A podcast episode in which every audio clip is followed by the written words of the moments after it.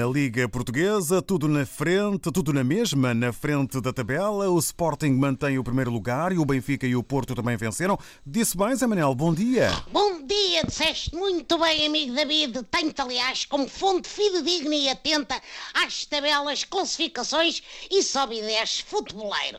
Bom, o Porto foi o último a jogar ontem e venceu o Nacional por 2-0. Sérgio Conceição tinha dito que os dragões queriam chegar ao lugar que lhes pertencia e conseguiu, que é em terceiro, ha, atrás do Glorioso. É uma picardia minha, com todo o desportivismo, naturalmente. Isto porque na próxima quarta-feira, Porto e Benfica defrontam-se na final da Supertaça. Tanto Sérgio Conceição como Jorge Jesus admitem que este vai ser um jogo muito especial.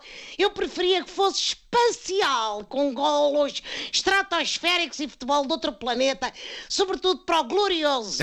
O Benfica, que foi ontem à tarde a Barcelos e venceu o Gil Vicente por 2-0. Foi isso mesmo, amigo David. Desta vez o glorioso não cumpriu a tradição desta época de estar a perder 3 a 0 até ao final e depois dar a volta nos últimos minutos e vencer in extremis por 4-3.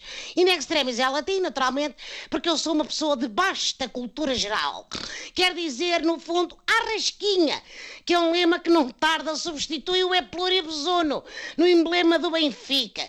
O Glorioso ganhou muito à conta do autogol de Rodrigão e da expulsão de Igor Nogueira.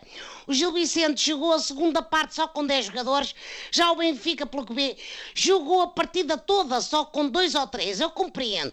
Deve ter sido difícil preparar este encontro, porque está tudo ocupado a escrever a telenovela Benfica contrata a defesa brasileira Brasileiro, estou maluco. Brasileiro, Lucas Veríssimo. Já sou eu com vontade da Liga do Futebol Feminino.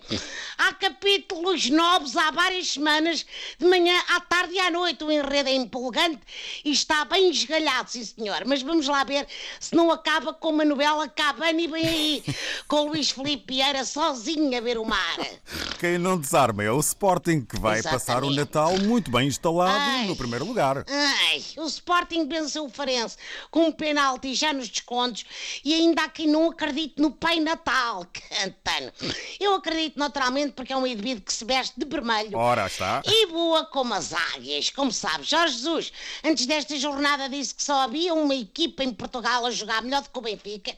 Eu desconfio que ele estava a referir-se ao Sporting, mas também podia ser às equipas de vídeo-árbitros que têm feito grandes brilharetes a virar resultados. Ou então, estava a falar das equipas de cientistas que inventaram as vacinas da Covid, que merecem levar o caneco e o nosso elogio, naturalmente. Esta jornada da Liga só termina na terça-feira com o jogo entre Braga e Rio Ave. É como diz amigo David, aquela rapaziada vai direta dos balneários para a mesa da consoada. Dos quatro primeiros, o Braga é o último a entrar em campo e eu tenho que fazer uma chamada de atenção para o avançado Paulinho. O rapaz está em grande nos guerreiros. Eu até sugeria que fizessem uma adenda ao contrato dele e alterassem o nome para Paulão. Poupam nas letras da camisola e tudo. Só vantagens.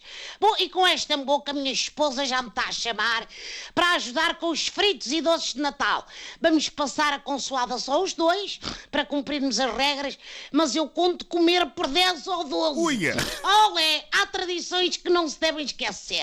Bom, botes de bom Natal para todos os que nos ouvem, nos quatro cantos do mundo, muita alegria, muita saúde, ânimo para a grande família dos aficionados da bola.